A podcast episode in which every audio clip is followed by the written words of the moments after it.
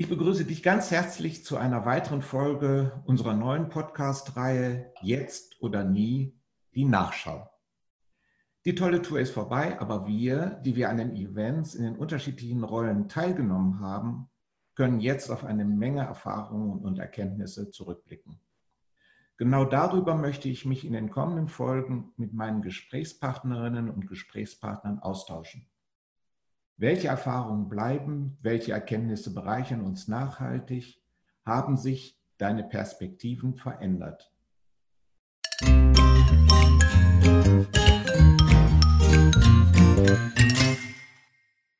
Ja, heute ist Jan Ullmann mein Gast bei Jetzt oder Nie, die Nachschau. Jan Ullmann, herzlich willkommen. Erzählen Sie doch ein bisschen etwas über sich als erstes.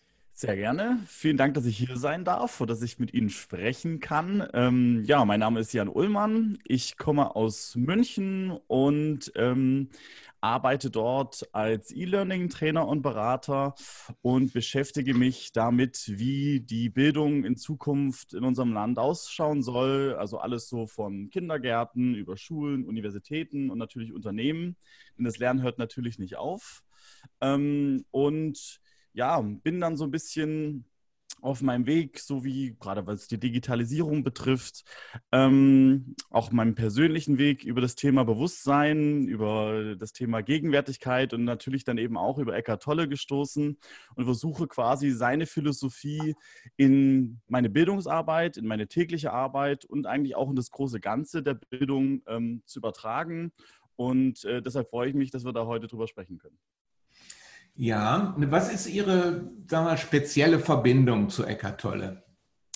Also es war so, dass ich vor einem guten Jahr äh, so eine ziemliche mittelschwere Lebenskrise hatte und da sehr geplagt war eben von negativen Gedanken und Emotionen und mich da wirklich sehr gewunden habe und nicht so richtig wusste, wie ich da rauskam. Und dann gab es irgendwann diesen Moment, ähm, wo ich in meinem Bett lag äh, in München, schrecklichen Liebeskummer hatte. Ähm, und dann gab es irgendwie mit einem Schlag so einen Moment, wo ich mich beobachtet habe und festgestellt habe, Moment mal, eigentlich liege ich hier gerade in meinem Bett, mir ist warm, mein Bauch ist voll, es geht mir gut, ich bin gesund. Und das Einzige, was mich hier gerade quält, sind Gedanken an irgendwas, was mal war oder was mal sein kann.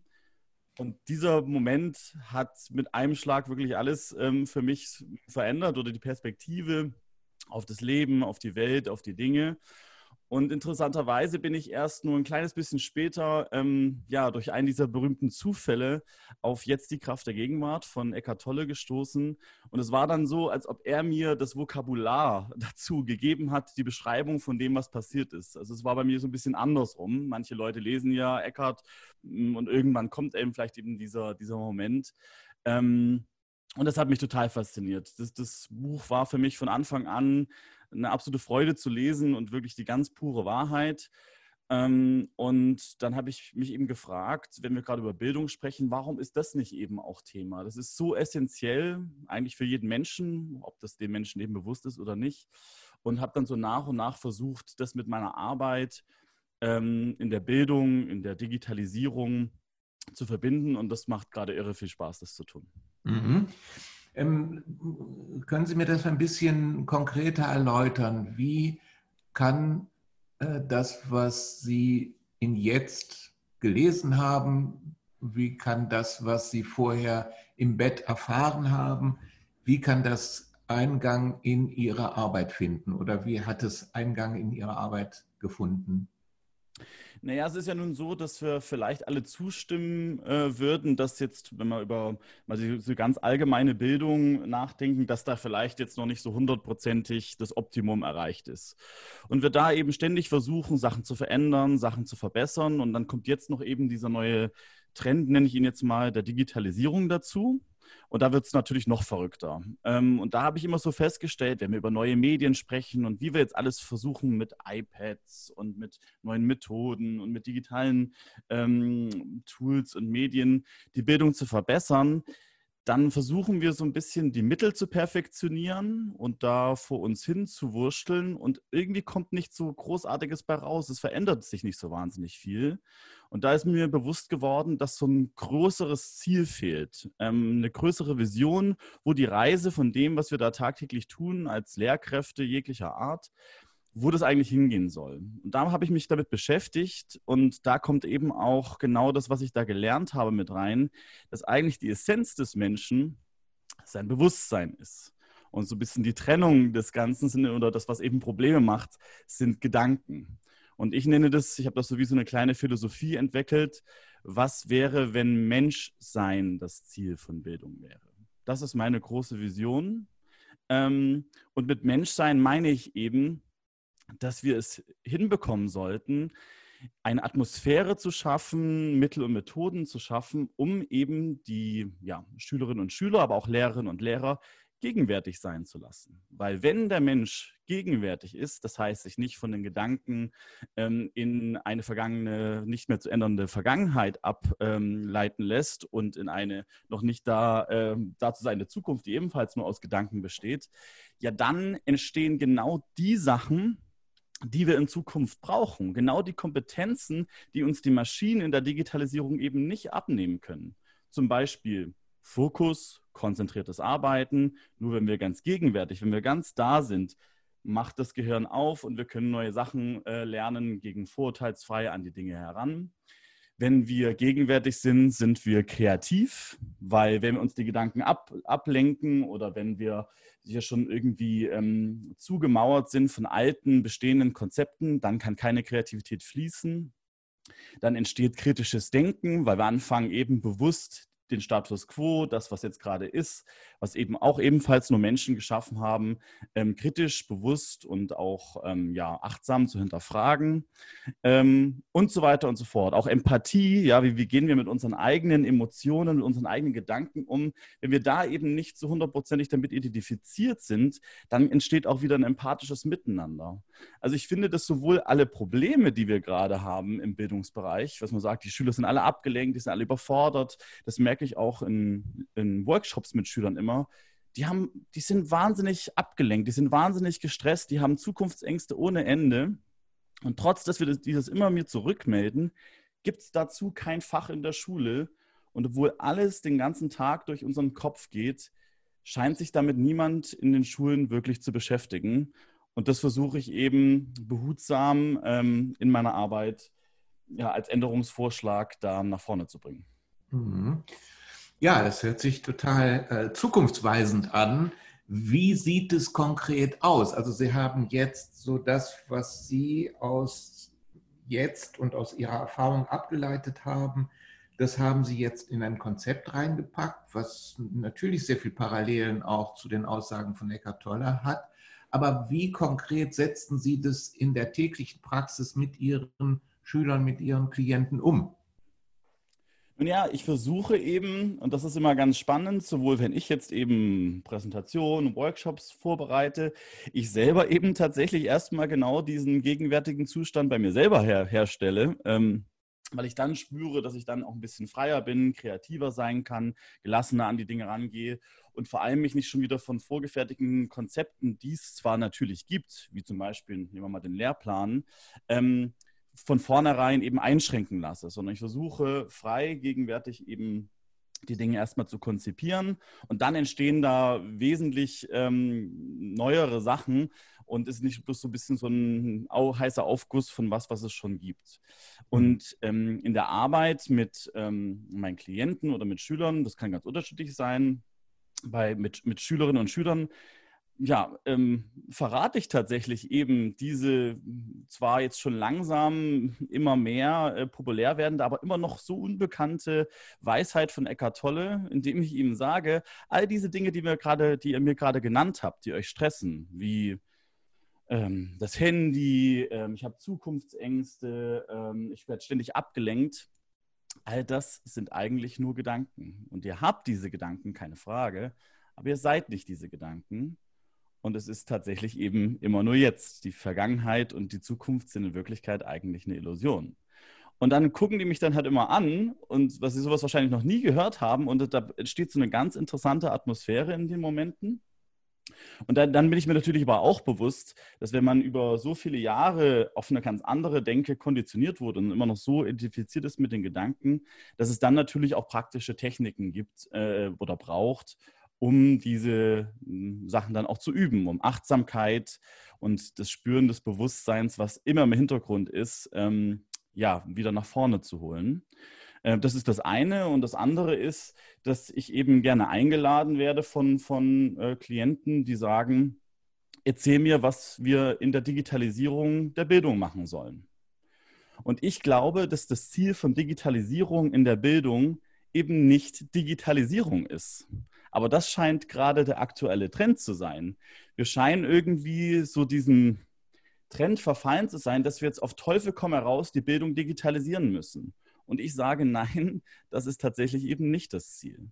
Das Ziel ist, Gegenwärtigkeit zu schaffen ähm, und quasi ähm, auch mit unseren, wenn wir zum Beispiel jetzt irgendwie ein digitales oder auch analoges Lernszenario ähm, schaffen, zu fragen, ist zum Beispiel die Sinnhaftigkeit hier gegeben? Sind alle da? Sind da noch Ängste, Emotionen und Gedanken im Raum? Weil wenn das der Fall ist, kann kein Lernen stattfinden. Wenn wir uns das aber bewusst machen, dann können wir auch unsere gerne auch natürlich digitalen Mittel umsetzen. Das heißt, die Digitalisierung wieder zum Mittel zum Zweck und nicht zum Selbstzweck zu machen, denn der eigentliche Zweck meiner Ansicht nach ähm, des Lebens, wenn man ganz so weit ausholen möchte, aber vor allem auch der, äh, der Bildung, ist es eben zu seiner Essenz, zum Bewusstsein zurückzukommen und dementsprechend auch das ganze Potenzial ähm, des Menschen überhaupt auszu, auszuschöpfen. Weil das Potenzial ist ja nur deshalb verringert bei vielen Menschen, weil sie eben durch die Konditionierung, durch den Verstand und die Gedanken von außen eben so zu sind, das spüre ich auch ganz oft eben bei Teilnehmerinnen und Teilnehmern, dass das der Fall ist, dafür können sie nichts, ähm, dass dann eben dieses Potenzial gar nicht nach außen treten könnte. Es ist ein, eigentlich nur so wie das ähm, Abschälen einer Zwiebel.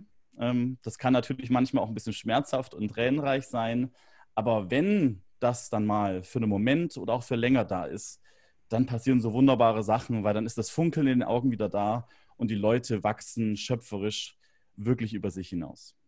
Wie stellen Sie das her? Weil Sie gerade gesagt haben, ja, das ist ja nun nicht so leicht, weil wir sind ja jetzt äh, lebenslang konditioniert auf eine bestimmte Denke, die, ja.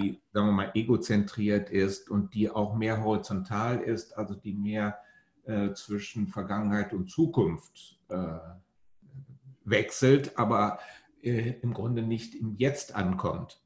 Wie schaffen Sie das, dass die Menschen äh, diese Konditionierungen zumindest mal punktuell hinter sich lassen können?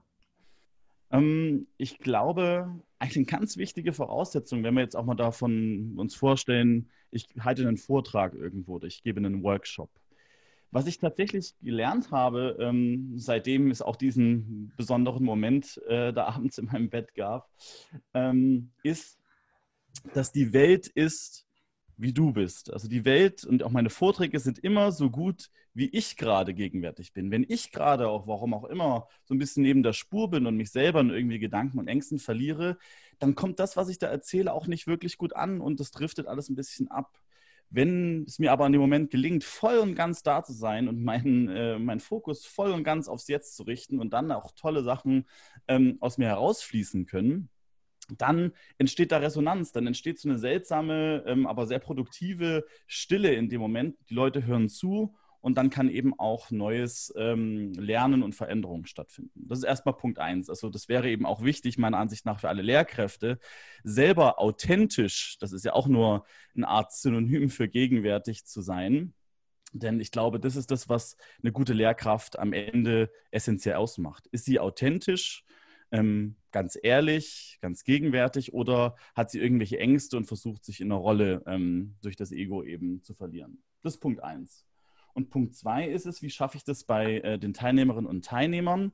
Da, da gibt es so ein paar Schlüssel, die eben Gegenwärtigkeit, her äh, Gegenwärtigkeit herstellen. Und das ist zum Beispiel Relevanz zu schaffen, Sinnhaftigkeit. eine ganz klare Antwort für jeden Einzelnen darauf zu geben, warum sitze ich jetzt hier? Was bringt mir das? Warum machen wir das, was wir da tun?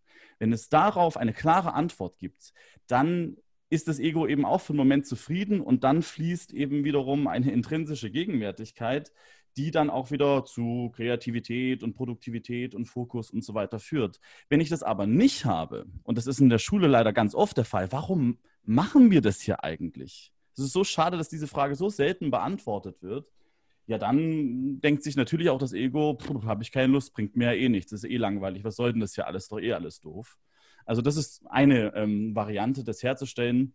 Gibt aber natürlich auch noch jede Menge andere, zum Beispiel empathisch zu sein, was natürlich auch nur wirklich geht, wenn man selber gegenwärtig ist und vor allem den Leuten Sachen zuzutrauen und sie selber tun zu lassen, kreativ werden zu lassen. Kreativität ist gelebte Gegenwärtigkeit, ähm, statt sie eben nur mit neuen Inhalten zu beballern, wie wir das natürlich oftmals auch ähm, aus Schule und Universitäten gewohnt sind. Mhm. Haben Sie selbst ähm, Eckart Tolle live erlebt? Tatsächlich ähm, war ich jetzt im Oktober, war es glaube ich, in Salzburg, habe ihn da zum ersten Mal live gesehen habe mich sehr gefreut, einmal da zu sein, auch diese Atmosphäre da eben auch mal zu spüren aus anderen äh, Menschen, die sich da offensichtlich für dieses Thema interessieren. Ja, und es ist immer wieder erfrischend. Ähm, für mich gibt es da kaum jemanden Vergleichbaren, der das so schön, einfach, klar und auch witzig, geistreich transportieren kann. Also es ist da irgendwas, was ich teilweise auch nicht in Worte fassen kann. Auch mit seinem Buch eben jetzt die Kraft der Gegenwart. Manchmal reichen da zwei Seiten, um plötzlich wieder ganz da zu sein. Und manchmal, und das ist auch ganz interessant, wenn ich selber gerade sehr ähm, in Gedanken bin und sehr ja, vom, vom, Ego eingenommen bin, lese ich das Buch, was ich ja so toll finde, mir durch und verstehe es selber manchmal nicht mehr. Das ist ganz interessant, aber das ist auch ein wichtiger Lerneffekt für mich, dass es eben bedeutet, dass viele Sachen der Zugang dazu ähm, eben erst möglich ist, wenn man so etwas gegenwärtiger ist, um das wirklich ganz zu verstehen. Deshalb kenne ich ganz viele Berichte von Leuten, die gesagt haben, ich habe das vor fünf Jahren gelesen, habe es nach 20 Seiten in die Ecke gefeuert und jetzt habe ich es nochmal gelesen und es ist einfach nur ganz wunderbar. Mhm. Das ist ja ein sehr interessanter Ansatz, äh, den Sie da vertreten, dass Sie sagen, naja, da ist eigentlich zukunftsorientiertes Wissen drin und vielleicht nicht nur Wissen, sondern auch eine Praxis, die wir alle notwendiger denn je brauchen würden. Ist genau. das so? Genau, ich ähm, tatsächlich gab es auch irgendwo mal ähm, ein kurzes Video, wo Eckart, äh, ich glaube, bei einem Vortrag eben auch äh, gefragt wurde, ja, was wäre denn auch für Bildung, was wäre denn so das Wichtigste? Und wenig überraschend hat er natürlich Bewusstsein gesagt. Mhm. Weil nochmal, ähm, ich glaube, uns ist nicht so wirklich bewusst, dass alles, was wir den ganzen Tag tun, eben durch unser Gehirn geht, gefiltert wird. Egal, ob wir lernen, ob wir lieben, ob wir streiten, ob wir ähm, Dinge kaufen, alles geht durch unseren Kopf. Und ich bin wirklich der festen Überzeugung, dass die Leinwand von all dem eben genau dieses Bewusstsein ist und der Film oder der Filter, der da eben abläuft, ist der Verstand. Das ist alles völlig in Ordnung so, aber ähm, das ist tatsächlich noch nicht so wahnsinnig vorherrschend und noch nicht so ganz, ganz klar, weil wir da eben auch so einer Welt aufgewachsen sind, die natürlich einen ganz großen Fokus auf den wichtigen Verstand da legt. Ähm, aber gerade weil so viele positive Sachen daraus entstehen können, wäre es eben auch so wichtig. Und nichtsdestotrotz, es reicht natürlich nicht nur das philosophische Wissen, es braucht eben auch die praktische Anwendung. Das heißt, ich hätte auch überhaupt nichts dagegen, wenn zum Beispiel geübt wird, wie kann man äh, in der Schule auch mal kurz innehalten? Wie schaffen wir es auch mal, nichts zu tun? Weil die ganze Welt äh, oftmals und auch natürlich in der Bildungswelt ist immer nur auf mehr Leistung, mehr Tun, mehr Machen, mehr Anstrengung, mehr Standardisierung. Und das ist halt genau das Gegenteil. Ich glaube, dass der Mensch generell nicht dafür gemacht ist und die tollsten Dinge immer genau dann entstehen, wenn wir uns davon ein bisschen lösen und wenn eben diese gegenwärtige Resonanz zwischen uns entsteht. Und da müsste man natürlich nochmal drüber sprechen, ob man dann sagt, man, da gibt es jetzt auch schon zum Beispiel in England äh, Bestrebungen, Achtsamkeit ähm, in den Schulen einzuführen, also ganz bewusst die Emotionen zu spüren, die, die Gedanken bewusst zu machen, mal kurz innezuhalten, bevor wir eben Dinge tun. Das wäre so wichtig, aber das sehe ich eben aktuell noch an kaum irgendeiner Stelle. Mhm. Was könnten Sie sich vorstellen, wie können wir alle zusammen darauf einwirken, dass das mehr Eingang findet in das, was wir tun, das ist die eine Seite, mhm. und das, worauf wir natürlich auch Einfluss, äh, Einfluss haben. Also Sie haben da schon verschiedenes benannt, wie Sie damit umgehen. Ähm, was können Sie auch den Menschen, die uns zuhören, raten? Was können wir tun, um da ein, ein, ein Signal zu setzen? Ich glaube, ähm, allen voran selbst mit gutem Beispiel vorangehen, das selbst vorzuleben. Ähm, ich glaube, es gibt natürlich da auch gerade was Achtsamkeit betrifft, ähm, da auch manche, die da so ein bisschen das gerne predigen, aber vielleicht selber nicht so hundertprozentig umsetzen. Und klar, kein Mensch ist da hundertprozentig perfekt und auch ich rutsche natürlich mehr als genug ähm, auch immer mal wieder ähm, in die Ego-Identifikation ab, keine Frage. Aber das selber tatsächlich mit gutem Beispiel voranzugehen, ich glaube, dann passieren gute Sachen. Und ansonsten befürchte ich, ähm, dass der Mensch oftmals nur bereit ist zu lernen, wenn der Schmerz groß genug geworden ist. Wenn der Schmerz von dem, was jetzt gerade ist und wie man auf dem Programm, auf dem man gerade unterwegs ist, ja irgendwann ähm, kleiner ist als der Schmerz der Veränderung, die Sachen anders zu machen. Und das merke ich eben auch immer wieder, dass Leute, die eben lange genug gelitten haben und merken, der Lebensstil, den ich mir da angewohnt habe, äh, der, der, der tut mir nicht mehr gut. Und die Leute sind natürlich dann auch offen, auch für die Dinge, die ich erzähle. Wenn noch alles so halbwegs gut funktioniert, dann wird es meistens eben schwierig. Da ähm, gibt es dann meistens keinen Grund zur Veränderung. Und ich denke aber, dass das Zeitalter der Digitalisierung und des Internets und der vielen Informationen, die wir da haben, zwei ganz entscheidende Funktionen da haben kann.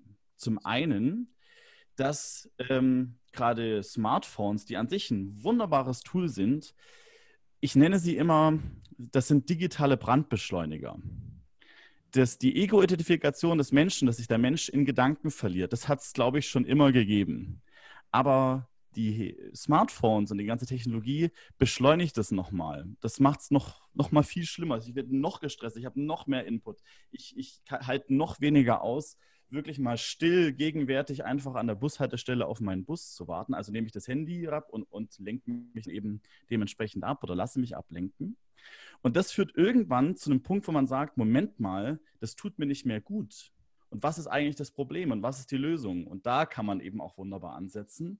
Und das andere ist eben, deshalb gibt es ja auch so tolle Podcasts und auch Videos von Eckhart, dass sich eben diese eigentlich uralte Weisheit, ähm, die Eckhart ja nur ähm, ja, auf eine neue, moderne Art und Weise vertritt, jetzt plötzlich ähm, verfügbar ist, was es eben vielleicht vor ein paar Jahrzehnten oder Jahrhunderten eben noch nicht möglich ist. Das heißt, die Welt wacht eben auf, weil sie die Informationen auch bekommt. Und einer meiner Lieblingswissenschaftler, Dr. Joe Dispenza, den ich immer den Wissenschafts-Eckart Tolle nenne, weil er das, was Eckart da wunderbar beschreibt, eben auch wissenschaftlich erklärt und dass ich das ganz großartig finde.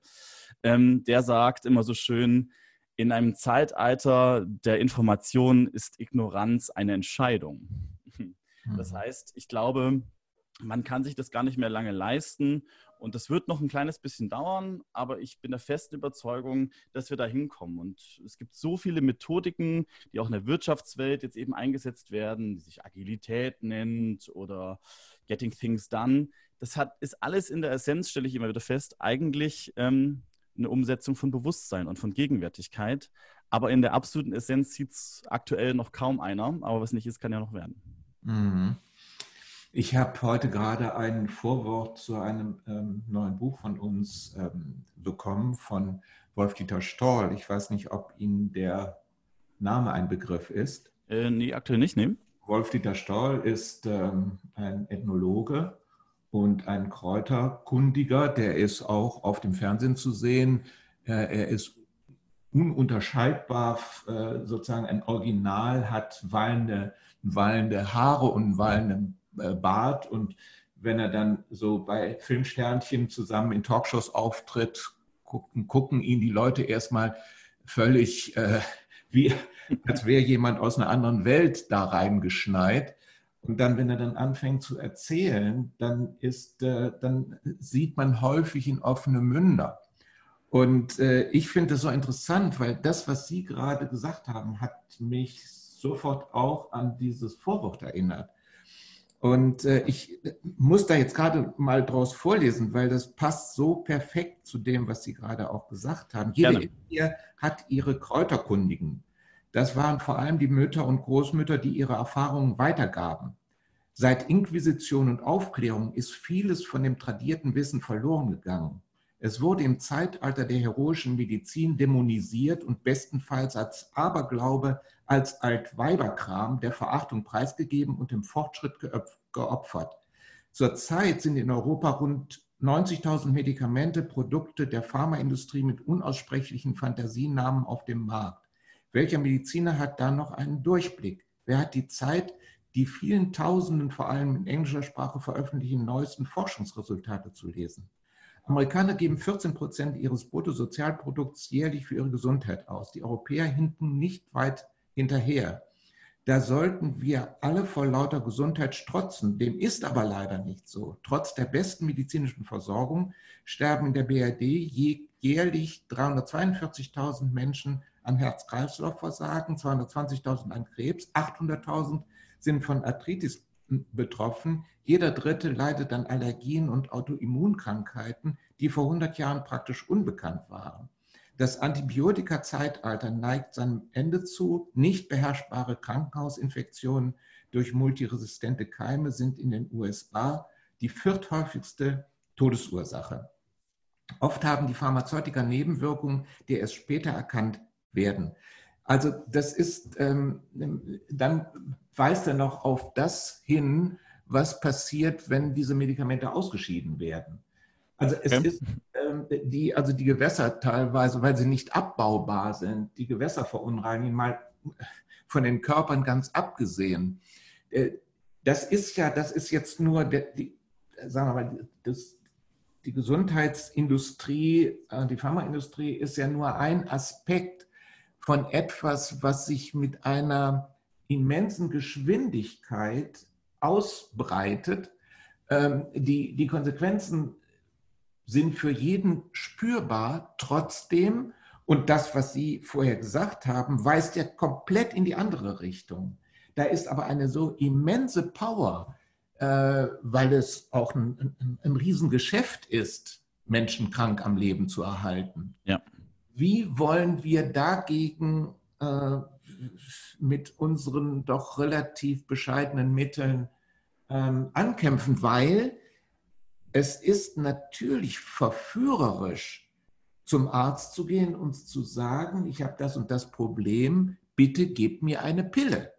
Ja. Und Gesundheit nicht auf Rezept ist sehr unpopulär. Ich meine also eine Gesundheit, die durch Aufklärung und natürlich auch eine gewisse Umstellung der eigenen Gewohnheiten ähm, zu erzielen ist. Das ist, es ist, wie Sie eben schon gesagt haben, es ist ein lebenslanger Prozess, in die eine wie in die andere Richtung zu mhm. gehen. Ja. Und wie kriegen wir das hin? Ja, ich, ähm, ich, man kann das wirklich, das ist ein sehr schönes Beispiel, man kann das nämlich auch eins zu eins eben auch auf die, auf die Bildungswelt auch ja. mit übertragen. Und das nenne ich dann immer, das sind so Pflasterlösungen. Ja. Das bekämpft eben die Symptome und dann ist vielleicht auch mal ein bisschen Stille. Also zum Beispiel nehmen wir mal Smartphones in der Schule. Da werden die dann entweder verboten ähm, oder es werden dann irgendwie Medienkompetenz-Workshops angeboten. Das sind aber alles nur äh, Pflasterlösungen, die die Symptome bekämpfen. Wir tun dann einfach so, als gäbe es keine Smartphones und es hätten ähm, die Schülerinnen und Schüler da gar keinen Stress dadurch. Äh, aber in der Freizeit haben sie es halt immer noch und mobben sich am besten noch gegenseitig in WhatsApp-Gruppen. Ähm, es bekämpft die Sache nicht an der Ursache oder es erkennt die Sache auch nicht in der Ursache. Und die Ursache auch, wenn ich mein Handy nicht weglegen kann oder wenn ich Leute, meine Mit Mitschüler mobbe ähm, im Smartphone, ist nicht Medienkompetenz. Das ist mhm. Selbstführungskompetenz und mhm. Bewusstsein. Und ich glaube, das haben viele Leute auch immer noch nicht erkannt, dass das eigentlich die Ursache ist. Das heißt, egal ob das jetzt eben die Ursachen von Problemen in meinem Leben sind, in meiner Bildungswelt oder eben auch in meiner Gesundheit. Die Ursache liegt trotzdem auch wiederum ähm, so, auch wenn es ein bisschen zu einfach klingt, tatsächlich erstmal in, an erster Linie im Bewusstsein. Bin ich mir dessen bewusst, dass ich hier auch meine eigene ähm, Verantwortung komplett abgebe? Ähm, oder beschäftige mich, frage ich mich erstmal, warum ist denn das so und welche anderen Mittel gibt es da noch, statt mich einfach blind dem hinzugeben. Natürlich braucht es nach wie vor Experten und Ärzte, das will ich gar nicht sagen. Und wenn ich, äh, wenn mein Bein gebrochen ist, brauche ich natürlich einen guten Chirurgen. Aber ich glaube auch, dass viele dieser auch ähm, Krankheiten, die Sie jetzt auch gerade genannt haben, ähm, die wir halt haben, auch oftmals eben durch Stress entstehen. Und Stress entsteht zum aller, allergrößten Teil durch eben Gedanken. Und auch das ist, wäre wunderbar eben durch eine höhere Gegenwärtigkeit und Bewusstsein zu lösen. Mhm. Ja, also äh, das, da stimme ich mit Ihnen äh, sehr überein dass die Veränderung muss im Bewusstsein stattfinden. Ich muss anders auf äh, die Welt und auf meine Position da drin schauen. Und dann habe ich die Möglichkeit, wenn ich eine Distanz schaffe zu den Identifikationen, ähm, die mein Ich ja maßgeblich äh, bilden, wenn ich da eine Distanz zu habe, auch eine Distanz zu äh, den ganzen Vollzügen in meinem Leben zu bekommen und so dann aus dieser Distanz heraus zu schauen, ja, was tut mir wirklich gut? Nicht, was ähm, finde ich gut, sondern was tut mir gut? Genau. Oder wo, kommt denn, wo kommt denn das her, ja, ähm, dass ich so gestresst bin? Was ist eigentlich die Ursache äh, des Ganzen? Statt dann irgendwie versuchen, ich finde zum Beispiel auch, so Zeitmanagement-Workshops. Das habe ich auch, ähm, auch jetzt, als ich zum Beispiel meine Doktorarbeit geschrieben habe. Ja, da war ich natürlich auch extrem gestresst äh, und sehr im Selbstzweifel und hatte da eine ähm, oder andere Identitätskrise in dieser Zeit und habe dann gedacht, ich glaube, Zeitmanagement ist es. Aber auch das ist oftmals nur die Pflasterlösung. Ja. Das ja. ist gar nicht die Ursache des Problems, sondern dass ich mir zum Beispiel zu viel vorgenommen habe oder dass ich eben eine aus meiner Geschichte eben heraus, mit der ich dann noch zu fast 100 Prozent identifiziert habe, gedacht habe, ich muss immer alles perfekt machen, es muss alles wunderbar werden. Und, und ja. das hat mich so lange eben auch blockiert, bis ich gemerkt habe, auch damals schon ansatzweise, ähm, der Grund, warum ich immer aufschiebe, ist die Stimme in meinem Kopf, die mir eine Geschichte erzählt. Nichts ja. anderes eigentlich. Und das mag viel zu einfach klingen, weil die Welt der Psychologie und ähm, dieser ganzen Methodiken und Modelle, die es da eben dazu gibt, immer so unglaublich kompliziert ist. Und ich stelle auch immer wieder fest, auch im Wissenschaftsbetrieb, wenn es nicht kompliziert ist, dann kann es nicht die Wahrheit sein. Und ich behaupte, es ist eben genau andersrum. Die wirklich ganz einfachen Wahrheiten ähm, kommen eben der Essenz oftmals am nächsten. Und gerade was die Philosophie von Eckart Tolle betrifft, ich versuche da auch absolut kritisch auf diese Sachen zu gucken und das zu hinterfragen, natürlich. Ähm, aber bisher ist es mir nicht gelungen, ähm, da ein wirkliches Gegenargument dazu zu finden. Und das ist eine ganz tolle Sache, weil das ein unglaublich toller Fixpunkt ist. Das, was Eckart Tolle ja auch immer so schön sagt, wir können über alles diskutieren, was dieses Leben, was dieses, diese Welt ist, was die Formen sind, ob wir hier in einem Traum leben oder was das hier alles ist. Da können sich Philosophen auch den ganzen Tag drüber unterhalten. Aber eine Sache ist nicht wegzudiskutieren und es ist, dass ich mir meines Bewusstseins bewusst bin, dass ich bewusst bin. Ich bin die ganze Zeit, mein ganzes Leben immer hier gewesen und es war auch immer jetzt. Und wenn man davon eben von diesem Punkt an anfängt, auch dann neue Ideen zu entwickeln, dann kommt da meistens für mich was Fundamentaleres raus, als sich dann irgendwo schon wieder an einer, an einer anderen ähm, Stelle einzusteigen und irgendwie da meistens eben die Mittel perfektioniert und sich der eigentlichen Ziele nicht mehr bewusst wird. Ja, ja. Ja, also mir fällt gerade noch ein, ich hatte einen Arztbesuch in einer äh, Universitätsklinik und es ist ja unglaublich, was es da für Untersuchungsmethoden gibt, was es für Apparaturen gibt. Also das ist schon ähm, sehr respektabel und was es auch für eine medizinische Kompetenz gibt da. Ja. Und ich habe dann einfach gefragt, ja, aber was ist die Ursache der Erkrankung? Ja. Und da habe ich von der äh, leitenden Professorin, die eine Kapazität in Deutschland ist auf ihrem Gebiet, einen leeren Blick bekommen und ein Achselzucken? Nur das weiß ich auch nicht. Und das ist ja unglaublich. Da werden die schärfsten Medikamente verabreicht, die von den Folgen her unabsehbar sind und die doch nur ein, eine Pflasterlösung sind, wie Sie das schon gerade sagen. Äh, genau, richtig. Das, da, da, muss man sich mal vorstellen, ich komme mit meinem Auto in die Reparaturwerkstatt und sage, die Ölkontrolllampe leuchtet auf. und dann sagt der, ja, das ist kein Problem, da kleben wir ein Pflaster drauf, dann sehen Sie das.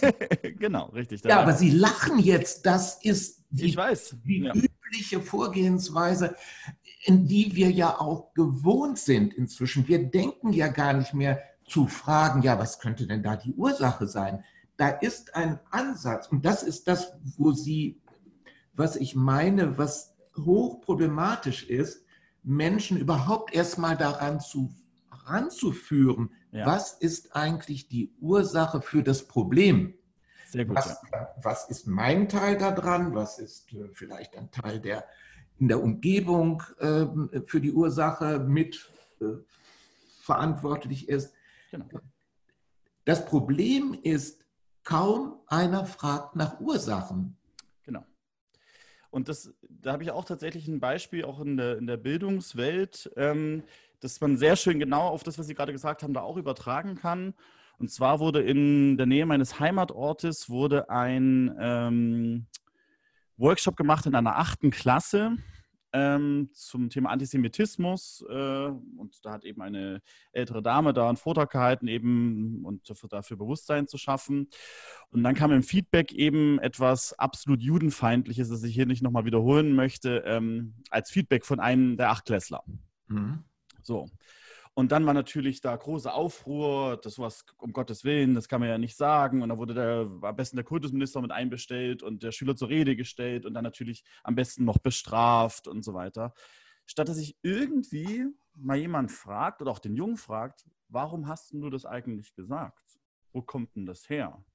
Und auch das ist nur ähm, ein Ego-Gedanke, der im Übrigen zu, ohne dass ich den Schüler kenne, zu 100 Prozent natürlich auch der Schüler nicht damit geboren wurde, sondern es ist einfach ein, auch ein Gedanke, ein Konzept, nennen wir das jetzt einfach mal ähm, Antisemitismus, das ich von irgendwo bekommen habe. Vermutlich, sage ich jetzt einfach mal aus dem Elternhaus und die haben es auch wieder irgendwo her. Statt dahin zu kommen, zu sagen, warum hast du den Gedanken, warum denkst du das? Dann ist man ja auch automatisch empathisch, weil, der, wie gesagt, natürlich ist es nicht gut. Ich will das jetzt hier nicht, überhaupt nicht gutheißen, in keiner Form. Aber alle, wir alle wollen doch das Problem lösen. Und wir werden es nicht lösen, indem wir es dann eben noch weiter bekämpfen. Weil wenn ich zu dem Schüler sage, sowas darfst du nicht sagen und du bist, du bist blöd und du wirst bestraft, hat der Schüler dann weniger Angst? Egal wie berechtigt oder unberechtigt die Angst ist, die er da hat, ähm, natürlich nicht. Die Angst ist immer noch da. Und das kann genauso ähm, bei politischen Sachen, wenn Leute eben äh, eine rechte Partei wählen, weil sie sagen, sie haben Angst vor Ausländern. Ob die Angst berechtigt ist oder nicht, das ist erstmal egal. Der Punkt ist, wenn wir das versuchen zu bekämpfen von außen, werden wir wahrscheinlich noch mehr Angst generieren, statt zu fragen, warum ist das so und auch zu erkennen, dass diese Angst eben nichts ist außer eine Ego-Identifikation, die dieser Mensch da hat. Und dann kann echte Empathie und meiner Ansicht nach auch echte Lösungen ähm, entstehen ich glaube, Martin Luther King, so abgedroschen das klingt, äh, hat das ja auch schon so schön gesagt, dass man eben Dunkelheit nicht mit Dunkelheit und Krankheit nicht mit Pflaster bekämpfen kann, sondern natürlich kann es nur das Licht. Und mit Licht ist auch da wiederum ganz einfach Bewusstheit ähm, gemeint. Äh, aber da sind wir im öffentlichen Diskurs leider eben auch noch nicht wirklich angekommen. Und auch deshalb wäre es wichtig, dass eben früh in der Bildung, die natürlich einen enormen Anteil daran hat, wie wir konditioniert werden, wie wir die Welt sehen. Und da natürlich das Ego gerade auch in den ersten sieben Jahren unseres Lebens ganz stark gebildet wird. Und wenn wir da schon früh ansetzen würden und wirklich eben das alles kritisch hinterfragen und eben auch ein bisschen Offenheit zulassen ähm, und auch mit in Anführungsstrichen problematischen Schülerinnen und Schülern, die eben über die Stränge schlagen, die eben nicht in dieses starre, ja fast schon menschenfeindliche Raster äh, passen, in die wir versuchen seit äh, über 100 Jahren die Menschen seit der ersten Industrialisierung und Kaiser Wilhelm zu pressen, wenn da Leute rausfallen, sie eben nicht versuchen, da reinzuzwängen, sondern einfach zu fragen, warum hört denn der Schüler jetzt gerade nicht zu? Warum äh, ist er denn immer, schlägt er denn immer über die Stränge? Ja, vielleicht, Und auch das höre ich manchmal von meinen Eltern, die auch beide Lehrer sind, ähm, wo dann so Sätze kommen wie, ich würde mir einfach nur wünschen, dass meine Mama mal mit mir frühstückt. Ja, das ist, das ist das, was jetzt die ganze Zeit in meinem Kopf schon ja. im Hintergrund gelaufen ist. Genau. Das, das große Problem ist äh, ein Problem der Zeit. Ja. Wir glauben, wir haben nicht die Zeit, wirklich da zu sein. ja. Sondern wir sind auf dem Sprung in den nächsten Moment. Und es ist ja wirklich interessant, dass Eckart Tolle, äh, der, der ist ja ähm, systematisch lehnt er und hält alles von ihm weg, was in irgendeiner Weise äh, so sein, seine Zeitverfügung ähm, dominieren könnte. Das heißt, er hat, wir haben so und so viele Pressetermine im Vorfeld ähm, auch ausgemacht.